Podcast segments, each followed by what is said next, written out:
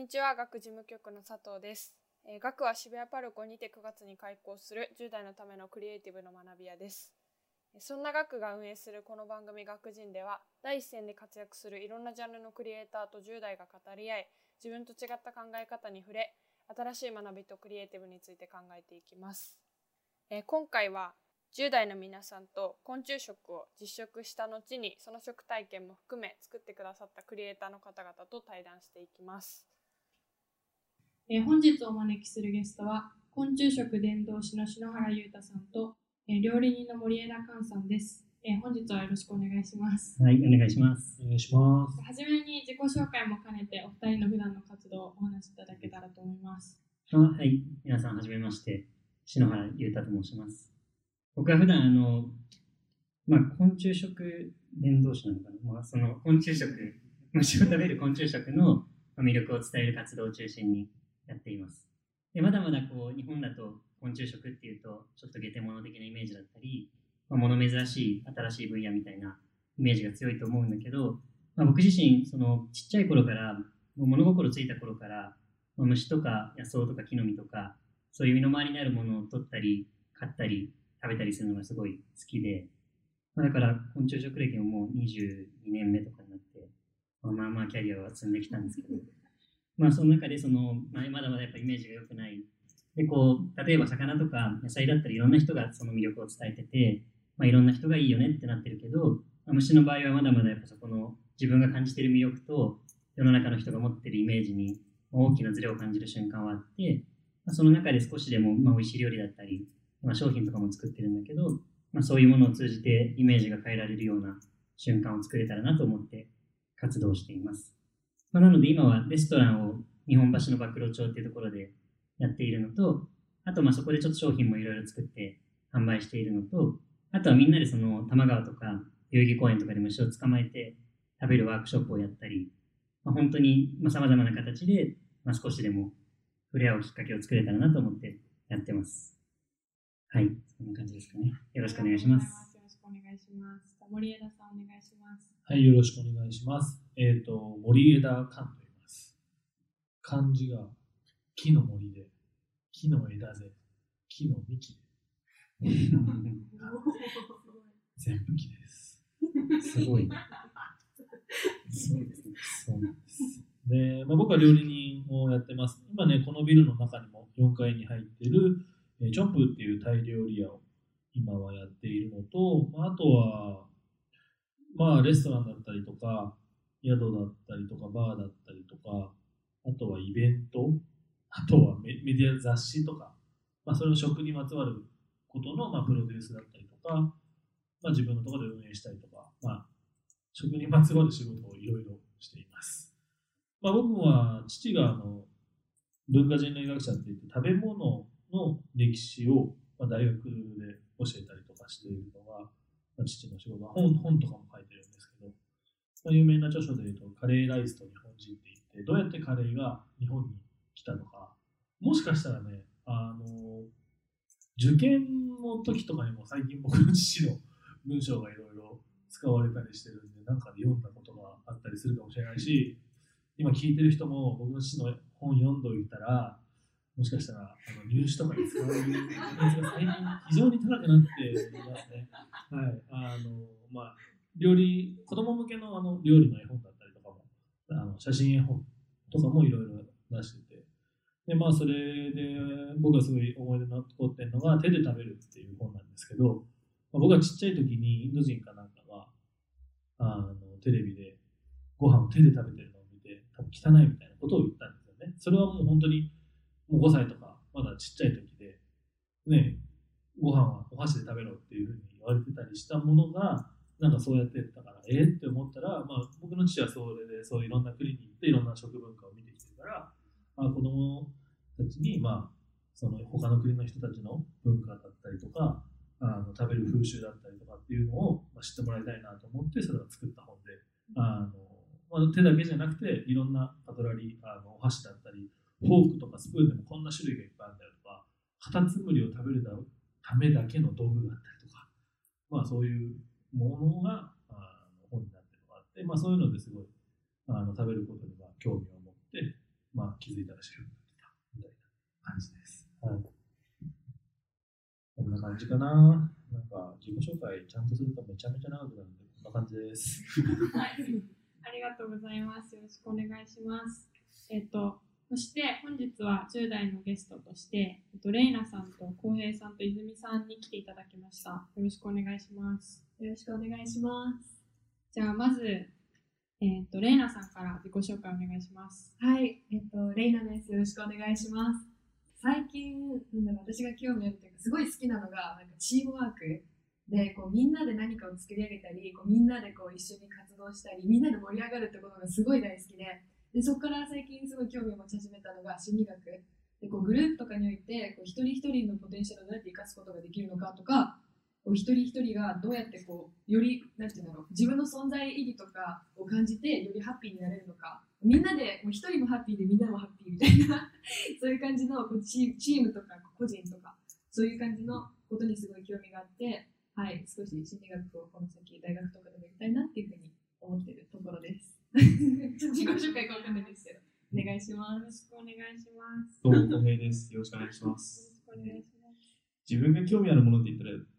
特に航空関係がすごい興味あるんですけど、その中、その中っていうか、最近すごいハマりだしたのがサバイバルゲームで、で、自分も本当に初心者なんでそこまで経験ないんですけど、でも、すごい楽しくて、そのチームワークとかにすごい惹かれたんで、あと、その人の良さ、すごい、どうしてもサバイバルゲームっていうのは自己申告制なんで、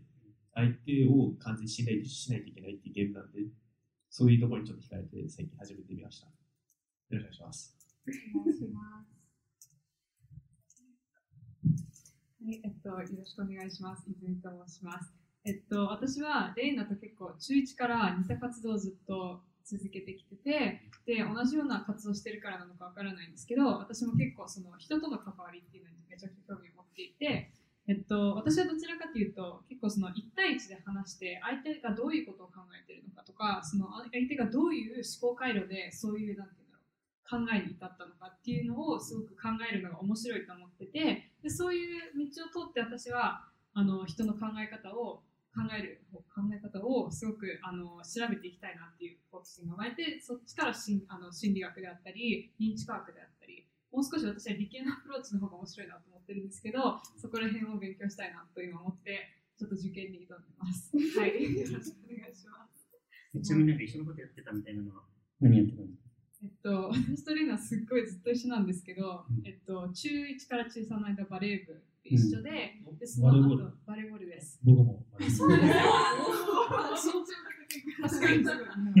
高校バレーで行って、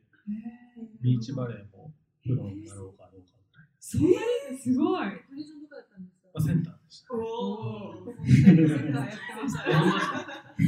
はい。で、バレーボールやった後は、えっと、山岳部も一緒で、えっと、テレクシーサット東京の活動も一緒で、うん。あと研究活動、あの理系の研究の活動を2人で、あの4人でやってたんですけど、そのチームも一緒で、最後に。あのクラスも最後2年間ずっと一緒っていう、はい、長い付き合いです。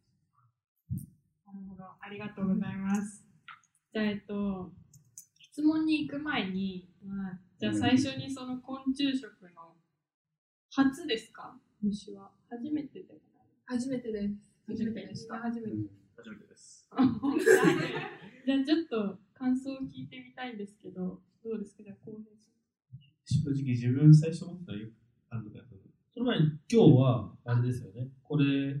話すとき、ここで言葉入れてた方がいいんじゃない？今日先ほど食べてもらったのあ、は、はい。ありがとうございます。説明しやすいと思います。えっと、今日食べてきたのは、えっとコオロギラーメンと、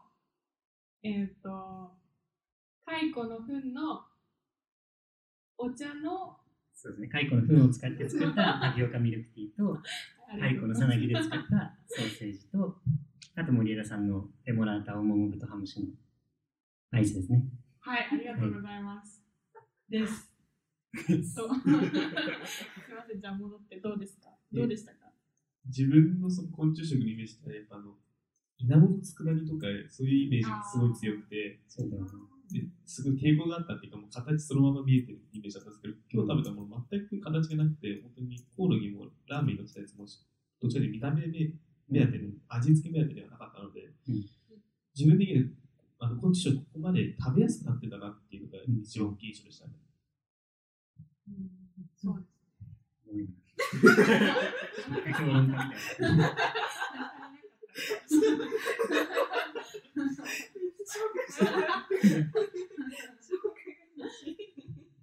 エイラさんどうですか？そうですね。なんかもう、普通に、まずはすごい美味しいなっていうのが驚きで、私が思ってるに、こうなんか、まあ、公平と似てるんですけど、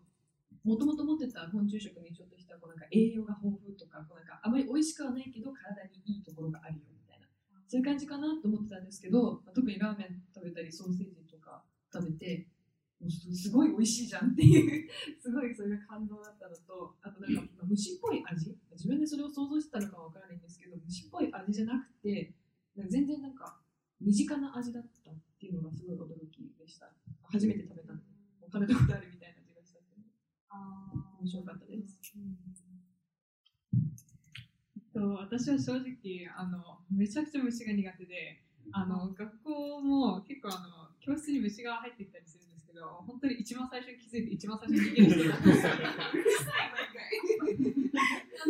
なのであの最初にそのラーメンの上にコオロギが乗った時にあちょっとやばいなと思ったんですけど実際にラーメンを食べてみてあの思った以上にそのレイナが言ってたようにすごく味が深いことにすごい私は感動してその食べてるうちになんか最初あこんな味だなって感じたこと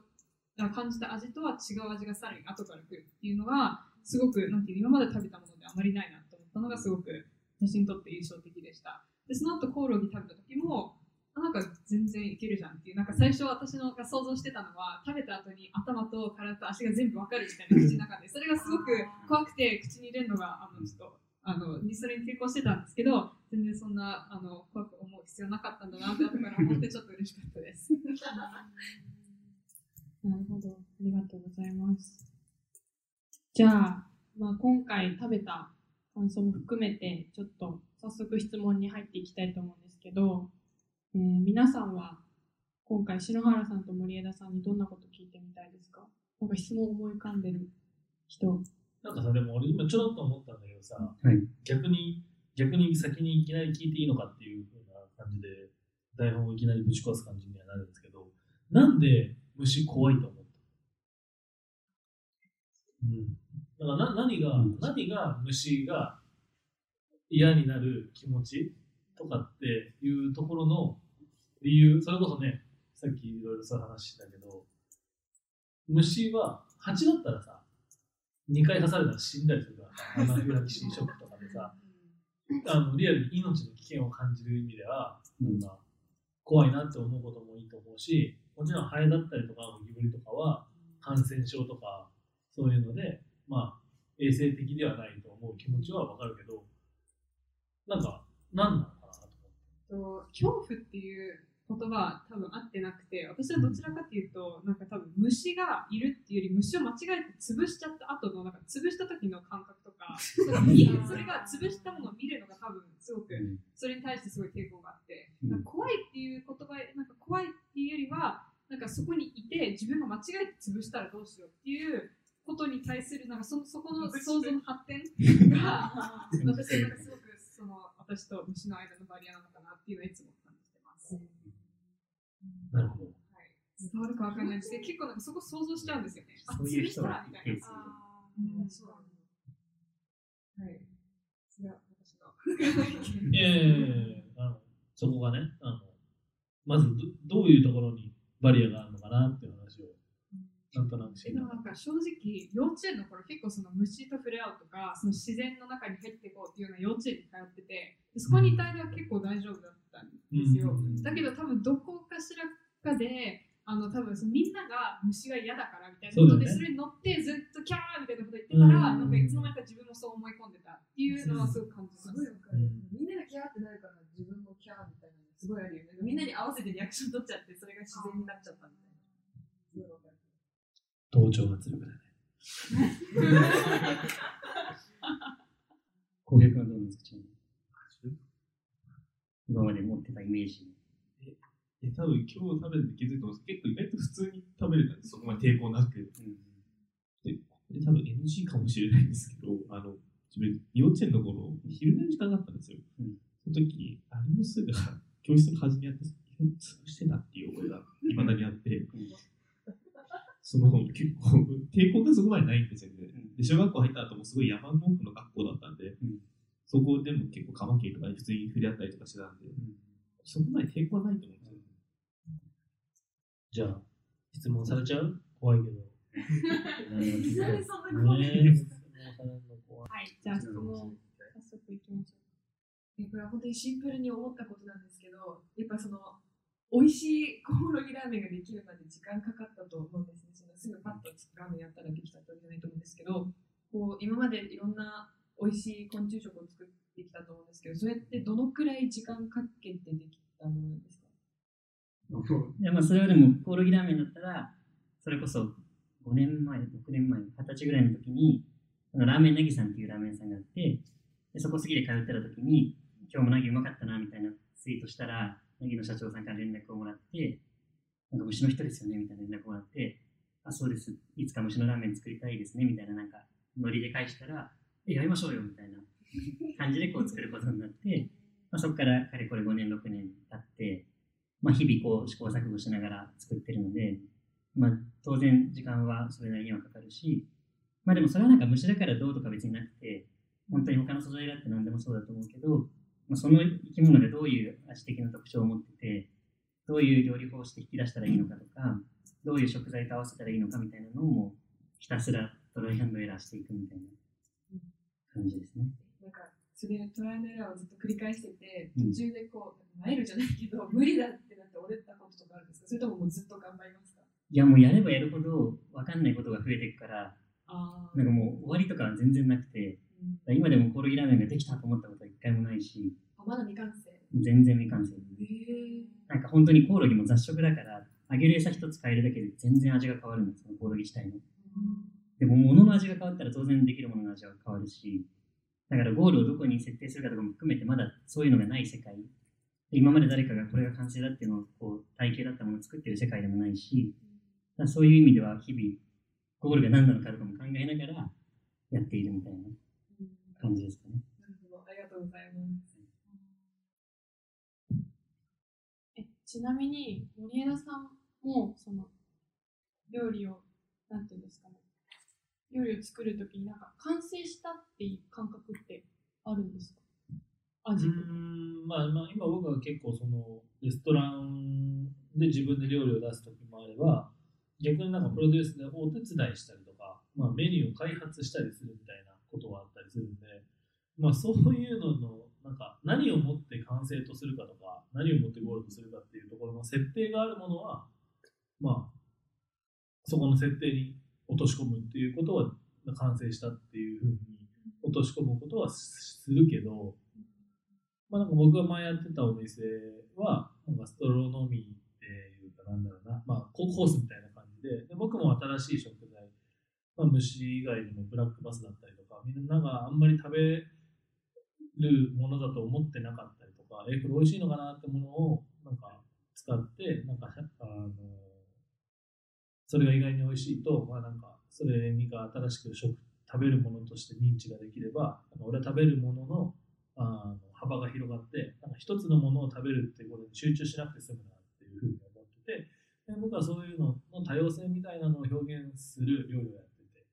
だからみんながアプローチしてない食材をあの料理作っていくんで、大体でもこれをこれに似てるから、こういう味付けにしたら合うだろうなとかっていう組み合わせのパターンっていうのは、もうあの自分の中ではあって、でそれをやるとある程度、まあ、美味しくなるけど、でさらにこれをもっとこうしたいんだったら、もうちょっとじゃあこうしようかみたいなことはいくらでもあるから、まあ、何をもって完成するかとか、まあ、それのにさらに横にお酒があると、そのお酒とそれを一緒に食べると、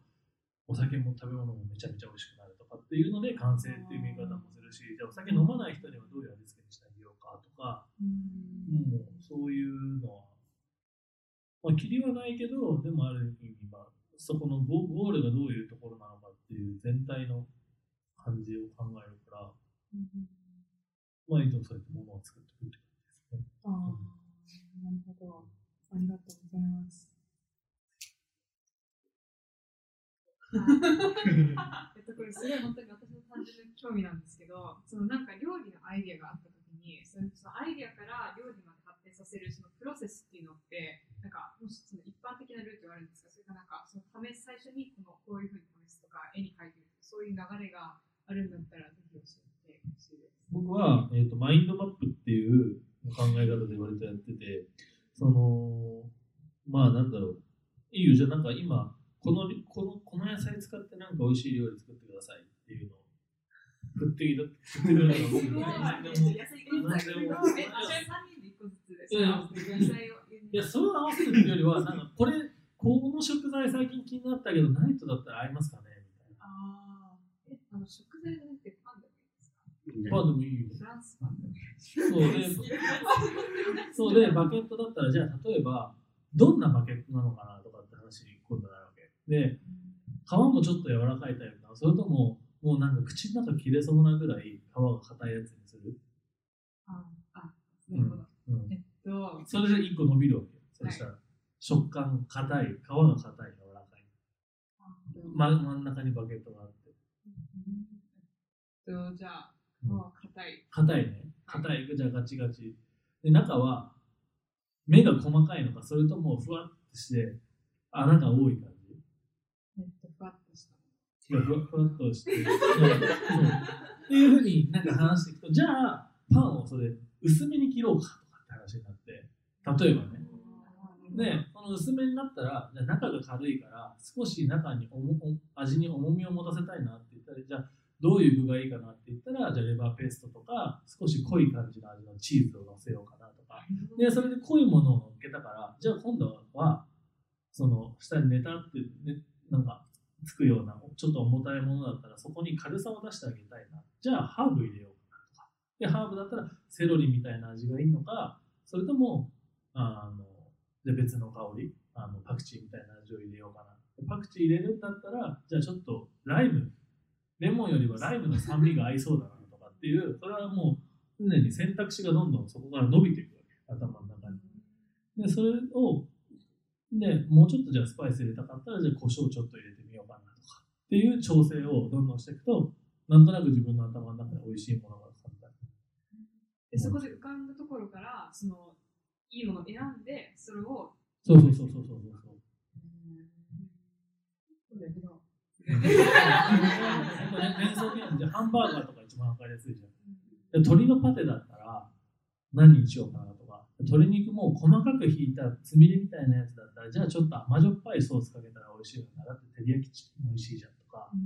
それともぐわってぶわそんなに切んないような、ただ鶏を焼いただけのやつだったら、じゃあちょっと、あの、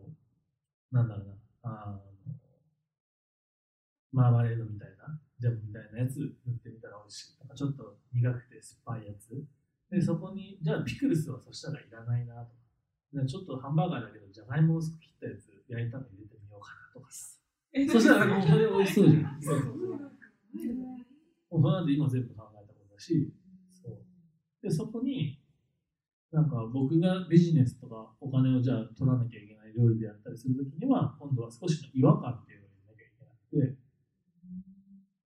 当たり前に美味しいものは世の中にいっぱいあったりするわけで、でみんながなんか面白いなって思うものは、少し他と違うものだったりとか、例えばババンズが黒いとか、そうそうそう。例えば、なんだろう、それこそ虫を使ってるとか、なんかそそういうので、なんか他とちょっと違うなって思ってもらうところを作りながら、だけど美味しいねって思わせるものを作るのが、まあ、お仕事です。ありがとうございます。すごい面白い。すごい。なんですかね、まあ、僕は逆に料理人じゃなくて、あのチームに料理人の子が2人いて、まあ、彼らが作ってるんだけど、でも自分にとっては料理は目的じゃなくて手段だったりもして、例えばだけど今の話でフランスパン出すときに、フランスパンうまいから食べてほしいってももちろんあるけど、なんかフランスパンがめちゃめちゃ誤解されてて、いや、こんなものだよって伝えたいから食べてほしいはまた微妙に違うじゃん。それで言うと虫を料理してるのも、うまいからでももちろんあるんだけど、それ以上にやっぱ誤解されてて、それを知ってほしいなみたいなのがあるからで、今なんかじゃあセミ、セミがまあ結構夏でこう今旬の時期なんだけど、まあ、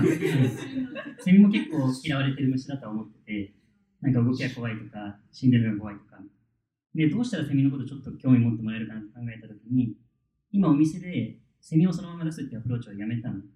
やめて何やってるかっていうと、セミの気持ちになれる料理を出してるんです。まあ、何かっていうと、その友達のデザイナーの子に、いや、セミの気持ちになれる器を作ってほしいんだよねって話をして、あ、じゃあやろうよって言って作ったものなんだけど、なんかセミってその、あの木の樹液にね、木の幹にストロー状の口を刺して樹液を飲んで生活してるの。で、なんかみんなにセミになりきってもらったら、なんかセミの立場にちょっと立つことができるんじゃないかなみたいな仮説を立てて、で今お店でなんかまあこういう感じの、なんだろう、ちっちゃい、ちっちゃいとか、こんぐらいのコップを出していて、でそこにあの壁面に穴が4つ開いてて、で、ストローをお客さんに配って、で今からそのストローがセミの口だと思って、ストローを口に当てていただいて、いや穴4つ開いてるんで、そこに刺してみて、飲んでくださいっていう料理を出してるのね。でそれとかって別にセミ食ってるわけじゃないし、けど、その、こう、で、お客さんコース料理ですごい静かな空間で、大真面目にみんな、ストロー飲んでて、ちょっとおもれえなと思いながら見てるんだけど、なんかそれとかもでも、その、たったストローでこう、コップから飲むっていう行為だけど、ある意味セミの気持ちにそれをなるっていう思いで飲むと、多分次の日から公園でセミ見たときに、あ昨日セミの気持ちになったな、みたいな、ちょっと親近感が湧く瞬間を俺は作れると思ってて、なんか料理って言ってもただ食材を食べるだけじゃなくて、そういういろんな見せ方みたいなのをどんだけ考えられるのかが、まあ、自分が考えてる、考えたい部分で、まあなんかどっちかというとコンセプトというか、その料理を作ることによって何をしたいのか。今の話だったらセミのちょっとでも親近感を持ってほしいなっていうのがあるから、まあ、それをやっていて、まあ必ずしも美味しい料理を作ることだけが全てでは全然ないなというか、そういうことは結構思ってます。すごい。とても面白かったです。ありがとうございます。面白い。浩平さん、どうですか？自分がすごい思ったのは、なんで昆虫食を広めようと思ったんですか？なんで広めたいんですか？いやまあなんかそれはもう普通に別に自分のエゴでしかないと思うんですけど、普通にもうなんか、もうちっちゃい頃からとにかくずっと、まあ、虫に限らずもう地球がすごい好きで、だからまあ虫も野菜も魚も同じぐらい自分の中では好きなんだけど、まあ、その中でまさにさっきこう、まあ、結構明確に虫が苦手な感覚とか言葉にできてたけど、多くの人はやっぱなんとなく嫌いとか、なんとなく気持ち悪いと思ってるみたいな、本当にもうイメージだけっていう部分も割と大きいと思ってて、なんかそれはやっぱ好きな身としては結構もどかしさとかがあって、まあ、例えばだけどなんかあの、ペヤングのゴキブリ混入事件みたいなやつあったじゃん。あの時とかもなんか個人的にはすごいモヤモヤして、まあ、もちろんその個人的には当たりじゃんと思ってたんだけど、そもそも普通にトッピングついてんじゃんぐらいの感じだったんだけど、まあ、でもあれもそのもちろんそのペヤングのあの商品の原材料名に当然ゴキブリとか書いてあるわけないし、それがまあ異物として入ってたってことはもちろん企業として問題だし、それは咎められるべき部分だけど、でもあれがたまたまゴキブリだったがゆえに、あの話はすごい大きくなって、で、なんかいつしか異物混入がどうこう以上にゴキブリやばいみたいな、ペヤングといえばゴキブリみたいな感じになってたのとかは、もうまさにイメージの象徴だなと思ってて、だからまあなんかそういう意味ではいつかペヤングとゴキブリを使ったちゃんとしたゴキブリ焼きそばを作りたいなとか思ってるんだけど、なんか本当にそういうもどかしさとかモヤモヤ感みたいなのは、あくまでもう自分の感覚で、まあそれを消化したいなみたいなところが、本音ベースで言うと強いのかもしれない。なんか社会的にどうとか以上に。ゴキブリを食べようと思ったきっかけって何ですか？もうそこにゴキブリがいたからじゃないですか。え、最初はどうやって食べたんですか？いや最初は普通に、それこそ山行った山行ってる時とかにゴキブリいて、俺も何するんだろうと思って、お腹空いてたから食べたそういう感じ。なんかゴキブリがうまいそうだなと思って食べたとかじゃ別になくて、普通にどんな味なんだろうって気になったから食べたみたいな感じ。で、ゴキブリも実は世界に4000種類ぐらいいて、もうその4000種類ごとに当然味も違うから、もうゴキブリを食べる旅路はこう続いていくことになるんだけど、まだだから70種類ぐらいしか食べてないから。70種類？すごい。一番お気に入りのゴキブリとかにお気に入りのゴキブいあの日本でうまくておすすめなのは、薩摩ゴキブリっていう、まあちょっと細かい話になっちゃうけど、南の方にいるゴキブリとかは臭みとかもなくて、すごい優しい甘みで美味しいゴキブリです。なので沖縄旅行行った時とか見つけたら、バーベキューとかして食べるとおすすめです、ね。鹿児島じゃないです鹿児島？か。え薩摩ああ、でもそうか鹿児島にもいる。鹿児島にもいるし、東京のあの小笠原とか、ちょっと気温が高い方の島とかにいるゴキブリです。これゴキブリの話になっちゃう。えちょっとこれ、ゴキブリの話あんま広げちゃいけないかもしれないけど、そんなこともないか。なんか、そのさっき食べてる時に、そのタピオカミミルクティー、うんその蚕の粉のは、なんか、蚕はクワの葉っぱを食べてるから、うんその茶葉を入れなくても、そのお茶みたいな味がするみたいな話を聞いたんですけど、でも、ゴキブリってどんな味がするんですか？な何をゴキブリは雑食で、まさにそれはそうで、その結局虫も、まあ、俺らと一緒で何か他の生き物を食べて生活してるわけで、その何を食べてるのかみたいなのが、なんか人間とか哺乳類とか以上に、虫の方が消化構造とかも単純だから、よりそこが反映されやすくて、ゴキブリでもゴキブリの場合は結構雑食で、今言ったサツマゴキブリとかは森林性のゴキブリで朽木とか落ち葉とかを食べてるから、そんな癖がなくて優しい甘みがするみたいなのとかはあったりするんです。じゃあ普通に家とか出るのは食べない方がいいってこと？まあ、家とか出るのはそうあんまり美味しいゴキブリじゃないのと、あとあれはその普通に殺虫剤とかが体内に残ってるあ可能性とかもあるから、だからゴキブリが汚いっていうのももちろんあるんだけど、それ以上に人がゴキブリを汚らしめているみたいなああ。ところは結構あるなって思ってて、うん人が汚してるのにそれでゴキブリ汚いとか言ってるのがめっちゃ皮肉だなとはなんかいつも思ってる。なるほど。えー、面白い。そういう考え方もあるな。なんかそうやって思うと確かにと思う。しゴキブリは結構苦手だけど、そう思うと、なんか出たら、そう自分が悪いかなみたいな。そこまでで、そこまでではい。じゃあ次、泉さんいかがですか？はい、えっと、なんかちょっとこれは私が個人的に悩んでることで、で、その二人がどういうふうにあの考えなのか聞きたいんですけど、あの、例えば何か興味があって、なんかこれをやってみたいっていうのは、あの、人に伝えるじゃないですか。そこに飛び込むときに、私はなんか個人的に、なんかそれが実際に、そこに実際に入ったときに自分が何するかっていう明確な、なんか、えっと、明確に何が、えっと、どういう作業をして、どういうことを見ていくのかっていうところまでちゃんと見てから判断したいタイプなんですけど、それはなんかそもそもそこまでやる必要があるのかっていうなんか今までのあの経験の中で、えっと、そこまで見通してから入っていった方があの入っていくべきなのかもしくはそのちょっと興味があって、まあ、よくわかんないけど入ってダメだったらあの引き返す。引き返すっていうか他のものに移るっていうあのそのキャリアっていうかそのその道進路の進み方の決めるをどういうふうに決めるかっていう悩みなんですけど今までの経験でどういうことをしてきましたか？っていうか逆にそのやって失敗したことでもいいし何かあのご意見があれば聞かせてください。なんだろう、なんか、失敗っていうのが何なのかっていうのがすごい気になってて、その、僕は多分、なんだろうな、ビジネス的にここまでの間に売り上げがあんまりいかなかったから、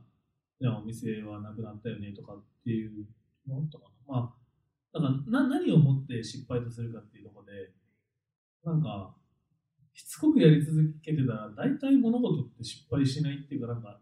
どの状態になってしまった、だからそのサッカーとかじゃないから、勝った負けたっていうふうにならないことの方が、俺世の中は結構多いと思ってるんで、なんか諦めないでやり続けたら、大体のことってみんなできちゃうなっていうのと、あと、なんか多分ね、その何かをするときに、うん、まあめちゃめちゃ調べて自分の居場所を無理やり作ってそこに入っていくってやり方ももちろんあると思うけど、僕は結構枠組みから作っちゃう。雑誌とかも、なんか、あの、いいな、俺食のこういう雑誌とかやりたいなって思ったら、なんかその雑誌を作ったりする人と仲良くなって、で、それでその人に、こういう雑誌めっちゃ面白いですよね、みたいな話をして、植え込んだら、なんかその人がそういう雑誌を作ってくれて、で、そのなんか、あの、食の雑誌の、あのか監修を手伝うみたいな、編集の監修するみたいなことをやったりもしたこともあるし、なんか、巻き巻き込んでっちゃえばいいんじゃないのっていうふうに思っちゃいますけどね。まあ、もちろんそれにやるには一本自分の何かしらのブランドなのか、一つの成功例みたいなのを作るまでは、もちろん、あの、努力も必要だし、頑張んなきゃいけないけど、でもなんかそこも今ってインターネットとかで、事前にいろんなことをもう勉強することとかはできるじゃないですか、どんなジャンルでも。だから、それぐらい、だからやっぱ、やっぱりそれ好きなのにそんなことも知らないのっていうふうになることって今ってすげえ避けられると、だって下調べできるじゃないですか、好きな業界とか好きなことだったら。そう。だったらそういうのはもう本でもその専門書とかも持ってれば、メディアとかブログとか何でも今もう調べられるから、ある程度そこで見て知って、ね、え、この年なのにこいつこんなことまで知ってんのっていうふうに思われるぐらい多分勉強したら、大体どこにでも今席はあるんじゃないのっていうふうには思いますけどね。なんか、あんまり知らないし、勉強してないのに、私やりたいんですよねっていう人がやっぱ来ても、なんか本気度が伝わってこないから、なんか、え、別にそれ勉強できたし知れるじゃんとか、え、なんか好きだったらやればいいじゃんっていうのは、わかんない。なんかその教えてくださいっていうよりも、もう今って学びに行けると思うんで、ある程度のなんかところまで知ってる素人の人ってめちゃめちゃやっぱ職とかでも多いから、そこまでは普通に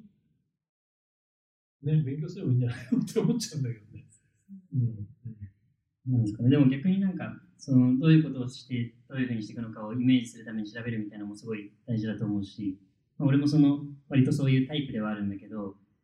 結局そういうのを、まあ、そんな別に長い人生じゃないけどやってきて思ったのは、なんか別にどんだけ調べたところで、その知識とか情報っていう意味ではそれでいいけど、その時に味わう自分の感覚とか、どういうふうにやっていきたいのかみたいな話は、それは自分しかわかんないし、それ調べててもしょうがないなっていうのは結構思ってて、別に人の人生なぞって生きてるわけじゃないだろうし、なんかもうそれはぶっちゃけもうやんないとわかんないから、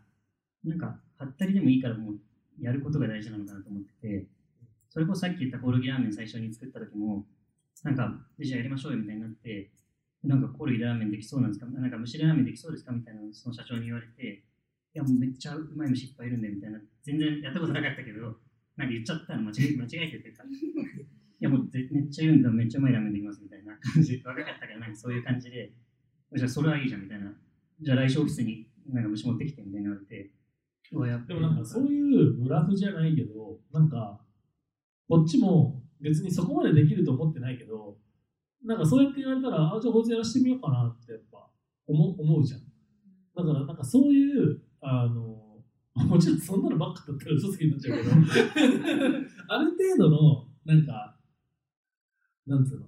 まあでもこれがめちゃめちゃまずくて、めちゃめちゃどうにもな、箸にも棒にもかかんなかったら、多分彼はここにいないし、あの、でもやっぱそういうところでね、なんかそうやって言う、チャンスをつかもうとする姿勢を取る。ね、それで、いや、私なんかとか、俺なんかとかって言って、あの、下がっちゃったら、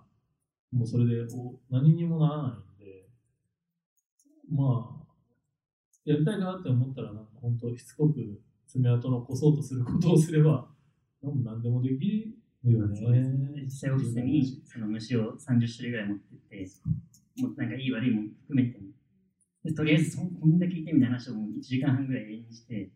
いやもうそれはもうやるやろうよみたいな感じになって、別にその時は自信とかもなかったし、けどなんか、まあなんだろう、それももう向こうからしても分かんない話はぶっちゃけ、まあ、いやあれだけど、虫に関してとか。らそれはもう持ってって話してたらそれっぽく見えてくるわけよ、なんか実際に。なんかそういうことも実際はすごい大事だと思ってて、でもちろん当然突っ込まれたらあれだなっていうのがあるから、その1週間本気で下調べはしたし、何聞かれても答えられるように自分なりにはまあやったけど、まあ、たかだか1週間の情報だから別に本当にいろんなこと突っ込まれたら、いや、正直わかんないですみたいになるけど、それを正直わかんないですって言っても、それはそうだよねみたいに向こうもなるから、なんかあんま調べすぎずやるってことも結構大事かなとは思う。ありがとうございます。他に聞いてみたいことありますか？えっと、私もちょっとこの悩みみたいな感じの質問なんですけど、こうなんか好きなことっていうのとややりがいのあることなんか意味があることその社会貢献とかそのなんていう人のためになることっていうことそのなんか自分の好きなこととそれが重なり合うクロスポイントっていうのをすごい見つけたいなっていうふうに思っててで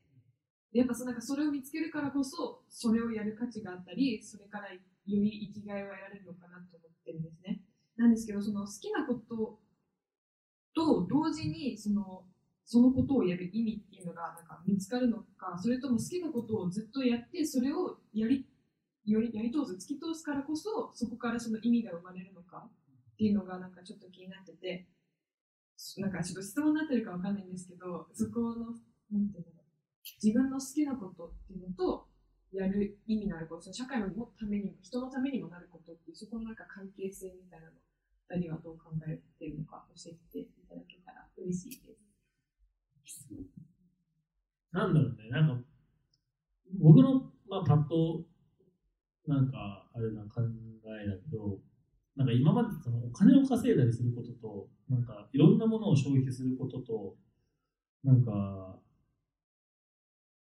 その、社会的にいいってこととかっていうのが、すごい僕はなんか、比例してこなかった世界だなっていうのは思ってて、そのお金をやっぱすごい稼ぎながらも、社会に負担をかけずにみんなハッピーにしてる人って多分、そんなに20世紀ってわかんないいたのかな近づいてますね。なんかもう、なんか本当それこそ SDGs みたいなことの流れっていうのは、もう世界中がそこら辺の嘘とまやかしを、もう耐えられねえぜっていう風になってきて、まともになろうぜって言ったのが俺はあれなのかなって勝手に思ってて。で、まあ、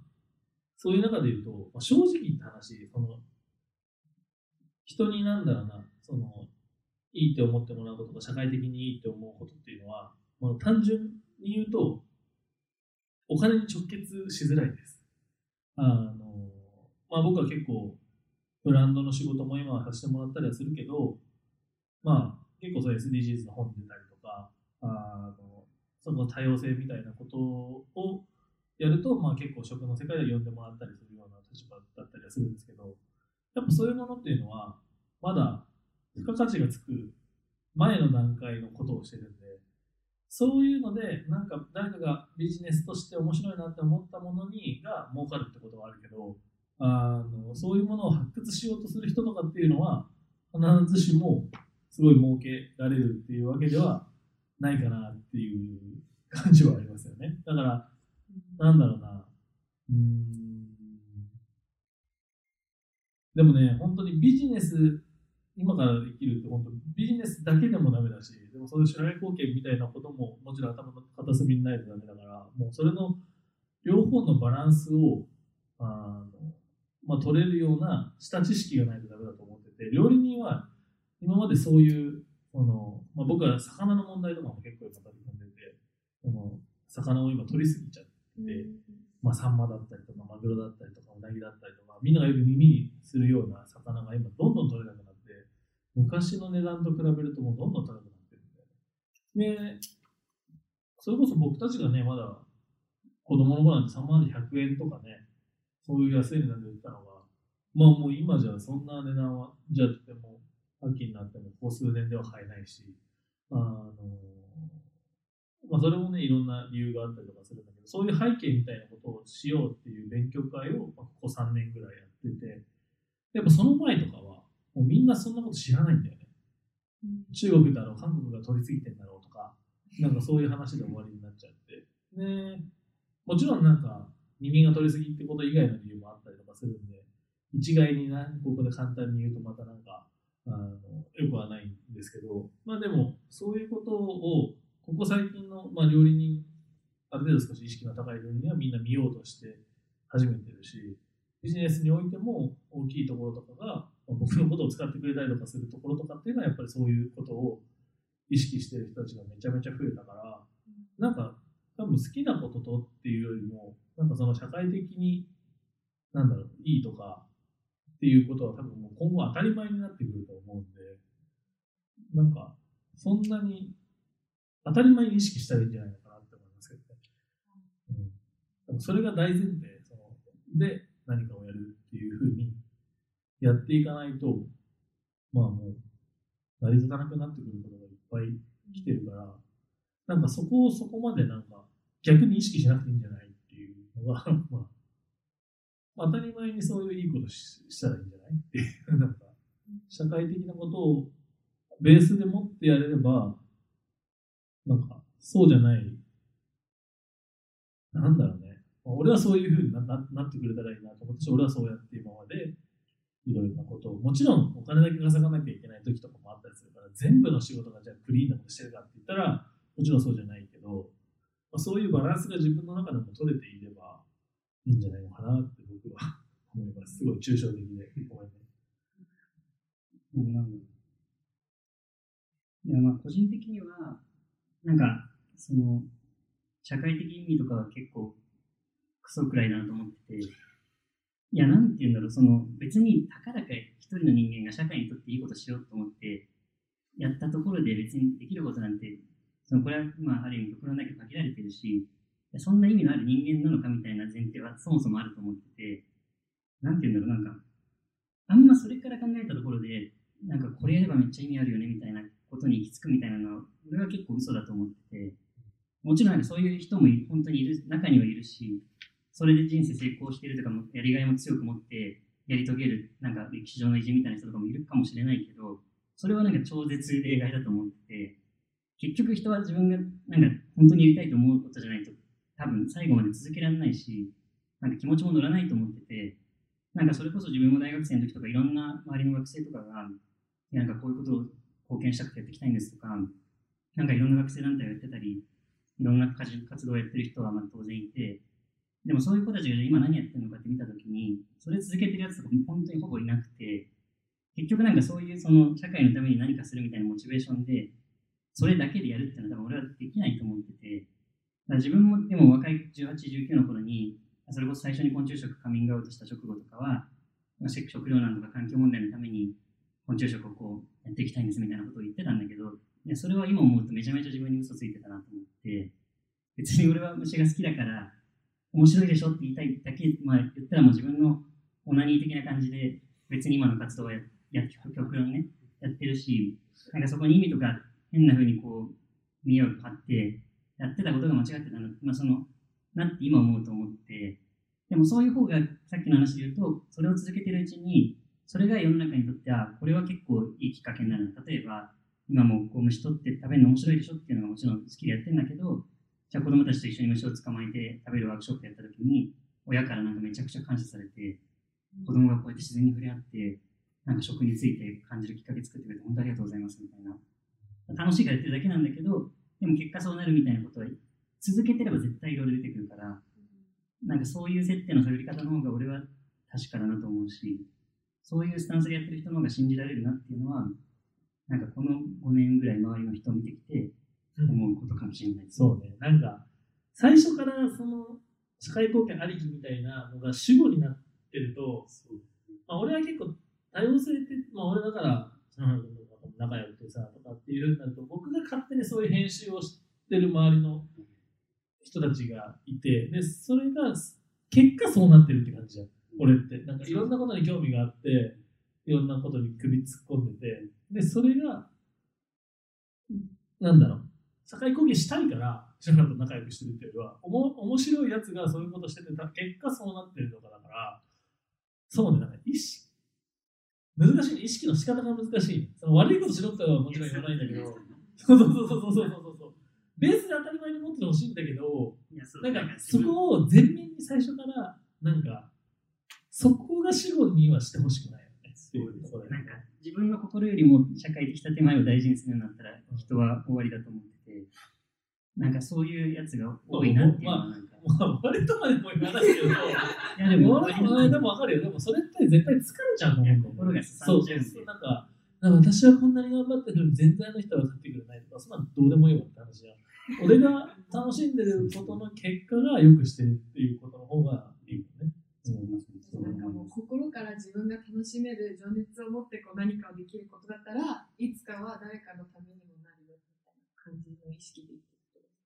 まあ、そうまあ、それとそこが上手につながる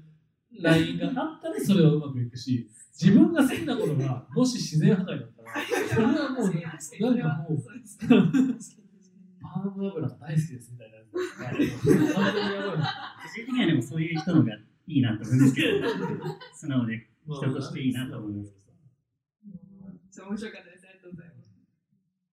まあでもなんかあんまその社会的可能性につながるためにみたいなこう探そうみたいな意識を持ちすぎなくて勝手につながっていくものだと思うから、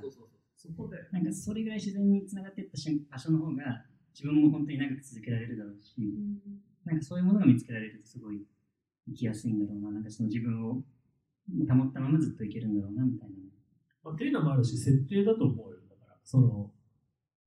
あのこういうふうに育てられてるっていう、じゃあ知ってる人が作ってる野菜だったら100円多くても払って食べたいなって思うこともそうだし、それって全部なんか知識だったりとか、それを前提として自分が知ってるからそれを選ぶってことになるわけだし、で自分の行動も一緒じゃないですか。そういうことを勉強したり、そういうことをしてるから、じゃあ、うんっていう洋服は、なんか、若い子供いっぱい使ってるから、あんま使いたくないなって思ったら、じゃあ別のブランドがいいなとかって思うかもしれないし、とか、それってなんか、ね、知識の積み重ねにはなっていくのかなと思います。うんありがとうございます。じゃあ、逆質問はいということで、じゃあ森枝さんと篠原さんから10代にちょっと聞いてみたいことあれば質問していただけたらなと思います。いやー、どうしようかな。いやめっちゃ、などういう聞き方したらいいのかな。いや、うん。いや、なんか今ってすごい、ちょっと混沌としたすごい時代だなとは思ってて、まあ、まあこういう病気のこともあったりとかで、まあ世の中がすごい、一気に進んだなって僕は思うこともあれば、まあなんかあんま変わらないな状況がっていうこともあったりとかするんですけど、まあ、端的に未来って明るいと思ってますか？どういう、どういうふうに今後の未来を見て、いや、僕は結構ネガティブな考え方がをする人間なタイプなんで、なんかすごいいろんなことに対して、まあ、政治とかいろんなことに対して苛立ちを覚えたりしてるんですけど、今から今、なんだろうな。もう俺はとはいえあと30、今4とかで、まああと人生半分は行ってないけど、もうそれぐらいだだけど、まだね、17とかだったら、全然長いじゃん。とかで今この状況って結構、ハードも、まあもちろん海外とかにもね、いらっしゃって行ったりしたから、日本とその海外の差みたいなこととかもなんか、ね、目にしていくと、僕もやっぱ海外で料理のイベントだったり読んでもらったりとかすると、景気いいなって思ったりとか、やっぱ思うこといっぱいあるし、そういう中で日本とかに対して、なんか、期待してんのかなっていうのが結構なんかすげえ、すげえ、なんかいいのかな、こんな質問みたいなふうに思うんですけど、なんかそれこそ海外とかね、行ってたりするからこそ、まあ、そこに、そこまで、そのナショナル、その国国のことは別に、あなんか、留学してそのまま向こう住んでようかなとかっていうのも全然いいと思うし、どう思ってんのかなっていう。だって確実に少子化で、確実に年金なくなってとかいろいろ、なんかもう、ね、長い目で見たときになんか、今のことを政治が考えてやってるようには見えないしとかって思っちゃうと、なんか、僕ですら結構そういうのに憤りがある中で、なんか、なんか、どう、なんか楽しいかなと思って、それが、すごい難しい質問というか、嫌な質問になっちゃったか。なんか、その、あの、なんかそ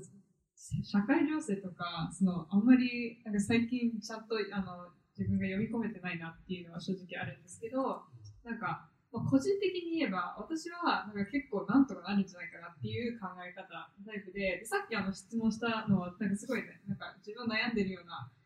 印象をつけてしまったのかもしれないんですけど、私は結構あんまりそんななんか悩んでなくて、なんかその時になったら、なんとかな自分はなんとかできるだろうっていう思いを持って結構あのいろんなことに取り組んでるタイプなんですけど、えっと、なんか、このコロナに入って、特に私の友達がアメリカに多くいるっていうことで、そのそのアメリカの状況を見てると、例えばそのコロナの状況の中で、あのブラック・ライブズ・マターっていうあの動きがすっごいあの一気に進んだっていうこともあって、なんかすごくそこで感じたのは、あのなんか変化がすごく早い、あのこれこれからそのそういう変化がすごく早くなっていくんじゃないかなと思っててそのネガティブな意味じゃなくてすごくなんかとにかく毎年毎年大きな出来事が起き続けるんじゃないかなっていうなんかストレスフルな時期が続くんじゃないかなっていうのは正直あってで日本において今回すごく感じたのは なんかその学校のと特にその学生として感じるのがそのデジタル化っていうか授業がオンラインに移るスピードの遅さとかがそう私いや私たちの学校早い方なんだよ。いやもうそうまあ、本当に学校にもよると思うんですけど例えば私の身の回りではそのインターナショナルスクールとかだともう次の1週間目からオンライン全部移って毎日6時間オンライン授業があるっていうのがあったことに対して私たちの学校は個人的に1ヶ月後にやっと始まったとかその場所によってはそもそも始まらなかったっていうのも聞いてるとなんかそこのペースっていうのはなんかペースが遅ければ遅くなるほど置いてかれるっていうそのなんて時間がすごく大切な時代になっていくんじゃないかなって結構漠然としたイメージはあります。でもそれが明るいのか暗いのかっていうのは正直ちょっと分かんなくて、まあ、明るいといいよねっていうことで私は まあ前を向いてるっていう。そうはい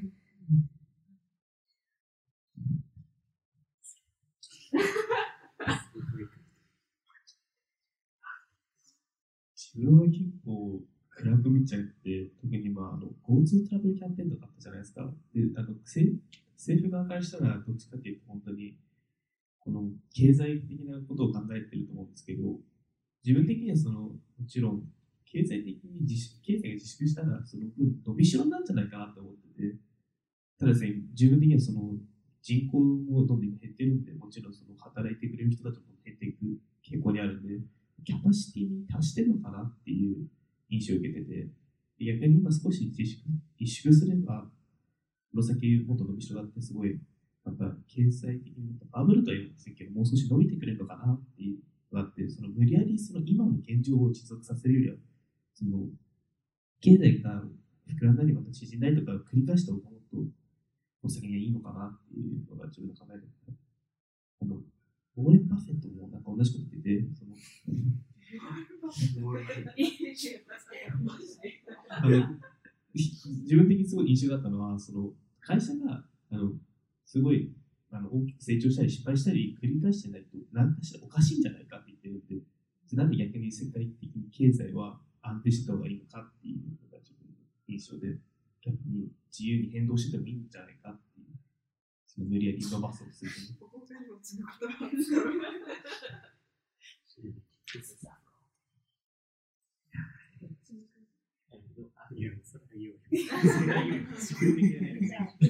あえあえて、あえてって言ったら私かもしれないんですけど、もう本当にすごい長時長時間の未来、もう遠くの未来の考えで、私すごいなんか楽観的な人なんですね。すごくポジティブで、泉も言ってたけど、まだ何でもなどうどうにかなるとか、な結果オーライになるとか、そういうのが起きて、あとなんか物事も結構ポジティブなところだけを見るようにしようとしてる人なんですけど、なんか最近こうデジタル化とかで結構国を挟んでもう簡単につながれるとかっていうのが増えてきたと思うんですね。なんかそういうのもあると思うし、なんか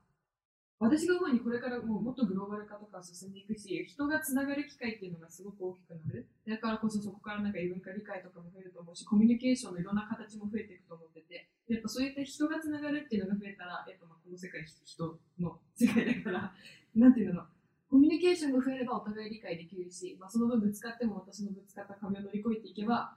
なんとかなるしっていうか、その人のつながりがより増えていく明るい未来なんじゃないかな。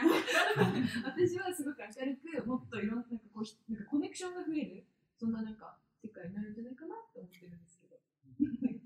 いいよ。あ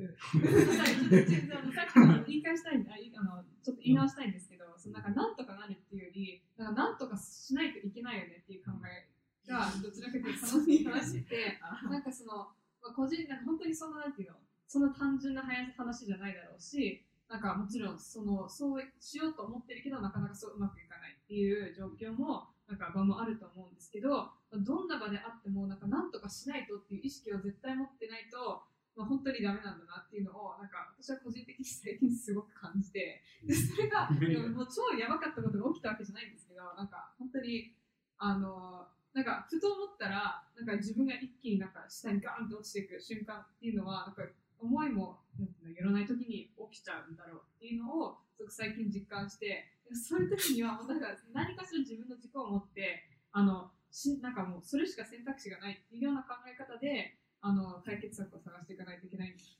と思ってるのでなんかそういう意識でみんなで前あなんかみんなでその次のことに取り組むっていう姿勢が保てればもうなんとかなるだろうなっていう考え方です。ちょっと修正したかった。はい。未来は明るいね。明るいね。残したいですね未来はねいや、なんかすごい元気が。で、なんか人の良さを感じてみたいな話をしてたと思うんだけど、なんか個人的には、なんか人間の本質はいいというよりは結構攻撃性とか、なんか悪みたいな部分にあるんじゃないかなと思ってて、なんか人って本当に割とマジで自分のことしか考えてないし、なんか本当にいいことをしようとか、本当に相手のためを思ってやるみたいなことを素でできてる人って、まあ、個人的にはあんまりいないんじゃないかなっていう感覚がある中で、なんか、例えばみんなとかが、まあ今日、今日の場とかで、まあ質問してなんかまあ答えたりするわけじゃん、とりあえずね。でそれに対してなんか、どこまで今信じ、信じられるというか、なんだろう、どういう気持ちなのかなみたいなのちょっと気になってて、なんかそれこそこれから多分いろんな大人とかいろんな人に出会っていく中で、まあマジで多分いろんなことを言うやつがいて、で、全然適当なこと言うやつも多分いっぱいいて、でも。そういうものをこう真に受けてたら、それこそなんか疲弊しちゃうんじゃないかなみたいなのは結構思ってて、だからなんか、個人的にはあんま結構信じちゃうタイプなんだけど、信じないようにした方がいいなとか思う瞬間とかあったりする中で、なんか、純粋に10代のこうみんなが大人、大人というか、まあ、そういうなんか聞いたときに答えてくるものをどう消化してるのかなみたいなのは、普通に気になった。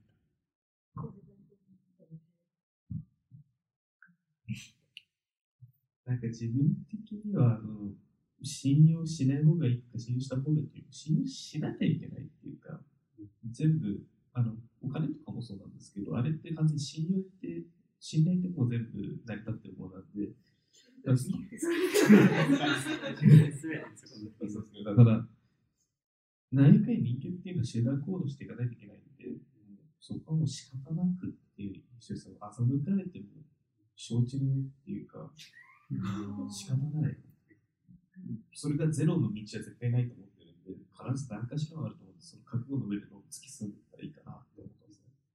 え、後輩は人生何回目なの すごい。2回目です。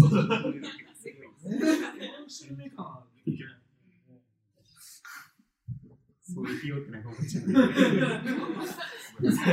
白いな。え、なんだろう、私は、なんだろう、大抵結構、自分の意見も結構持ってて、それと、こう聞いたことを比較対比じゃないけど、結構比べてみて、一つの視点として捉える。なんかそう、なんかそれだけを完全に取り入れちゃうんじゃなくて、一つの視点もある意味なんか、こう、フォローする候補として持つみたいな感じで、頭の中にこう溜めてるんですけど、なんて言うんだろう。そこで、なんかこう私が思ってるのとなんか違うなって思ったらなんで違うんだろうって考えたら面白いし一緒だったらあこの人と同じ考えしてるんだってのって逆に面白かったりなんていうんだろうなんかそういう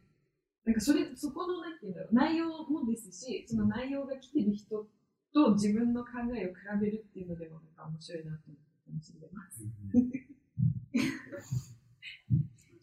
なんか私は個人的にすごいあの性善説を信じてる。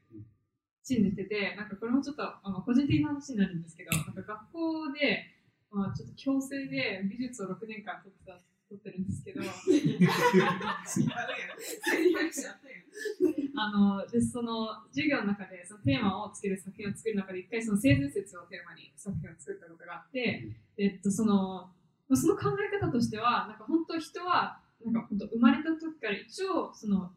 良いあのみんないい人として生まれてきてるけどなんかもうその生きていく中でそれがあの見えなくなってくるのは当たり前だなっていうのもあってあのその何て言えばいいんだろうな。だから性善説を信じてるからってってみんなを信頼できるわけじゃなくてなんかやっぱりその実際に信頼できなくなってくる人はもちろんいるからその性善説を信じつつそのうまくコミュニケーションを取り入れるようになってその人を信頼できる関係までに持ってきたいっていうのが私のなんか個人的な目標っていうのもあってなんかその人を理解してその人とそのその人がそのなんていうの付き合ってる時にあのその人が、まあ、その良いあのなんていうのえっとその人がえっと例えば裏切を裏切られそうになった場合でもその裏切られないように向こうとちゃんとつながれるほどのコミュ力が身につくといいなっていうのが私の考えです。ある？でなんか自分がすごい思うのは最近その悪っていうのがもともと自分的には悪の生まれるところっていうのはその区別してる時点でそう生まれてると思うんですよ。例えば戦争とかだって相手だから違う信仰してるから違う考えを持ってるからっていうね基本的に。それからなんか違うグループの人たちじゃないと区別の仕方をしてるから争いとか生まれちゃってで今の世界の受け入れをすごいしてると思うんですよ。区別別の違いを。ただその違いをなくそうっていう考え方すごい少ないなって印象なんですよ。特にあの LGBTQ とかだったら、すごい区別してるじゃないですか。何か好きに対処してるか。じゃあ逆になんで、その自分の好きな人好きになっちゃいけないのか、わざわざそれをレッテル貼る必要があるのかっていうのがすごい自分の考えで、そのレッテルによってその区別が生まれちゃって、また争いとか生まれるんじゃないかなっていう考えがすごいあって、多分それがあったのがいいかなっていう考え方ですね。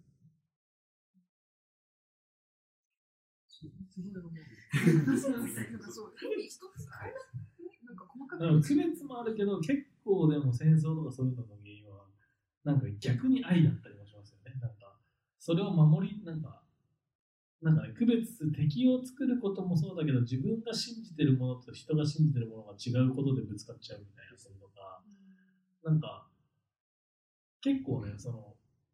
本質的に何かを攻撃したりとかってことってない、ななくて、なんかそこのズレだったりとか、それこそね、なんかそれを周りから見た時の心象とかそういうところで自分にはみんな自分の正義があってその正義のズレがあるとまあ使っちゃったりするから難しいね いやそこまで話が飛躍するとは感じはしますけどそろそろあれなんじゃないですか？クリエイターから10代へ向けてメッセージを伝えなきゃいけない時代になってきましたのでではまず篠原さんの方から最後にちょっと10代に向けてメッセージをお願いいたします。メッセージ。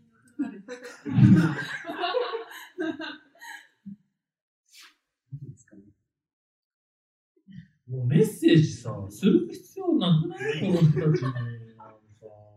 このまま生きててほしい大人ってさ、若干さ、さっき今の質問とかもそうだけどさ、なんかさ、騙されて何してさ、人のこと信じられなくなってさ、なんか、ね、注意しろとかって言ってるのとか、なんか、今の返事されたらさ、もう、立つせ、立つてないよね。まあでもなんか、本当そうです。まあなんか、まあとりあえずなんか自分の、なんですかね、まあ自分の大事にしたいものを、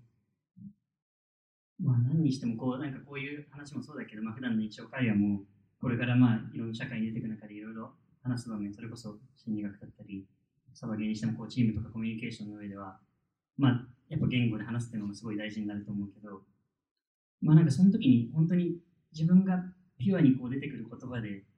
なんか話せる世の中であってほしいなみたいなのをすごい思って、誰かが言ったそれっぽい言葉とかじゃなく、なんか本当に自分が思うことを嘘偽りなくなんか話せるような感じだったらいいなって思ってて、まあなんか別にメッセージとかないですけど、だからこういうメッセージとかも別に聞か聞き流して、なんか本当に好きなことを好きなように言って、一緒にこれからの世の中を楽しんでいきたいなってすごい思います。まあ、で、なんか今それで、まあ基本的にはそう全く同意見なんだけど、さっき言ったその、ね、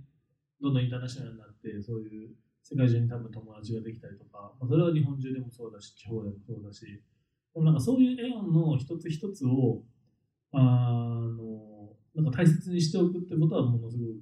重要で、結構やっぱそこが、まあ、僕結構雑になりがちなところは自分でもあるなっていうのは思ってたりはするんだけど、でもやっぱそういうところで、で昔僕オーストラリアでちょっと修行してたんだけど、その時に一緒に修行してたやつが、今メキシコで頑張って、じゃあちょっと旅行メキシコに行った時になんか、メキシコで楽しい思いができるとか、それが今世界中で香港でできたりとか、で、なんか、なんかそうやってって、昔にやってたとか、昔になんかしてた点が今広がって、なんかどんどん、それがまた仕事に今度なって、じゃあ香港料理作りに行くとかってなったりとか、なんかそういうのがいっぱいあるんで、なんか本当にこの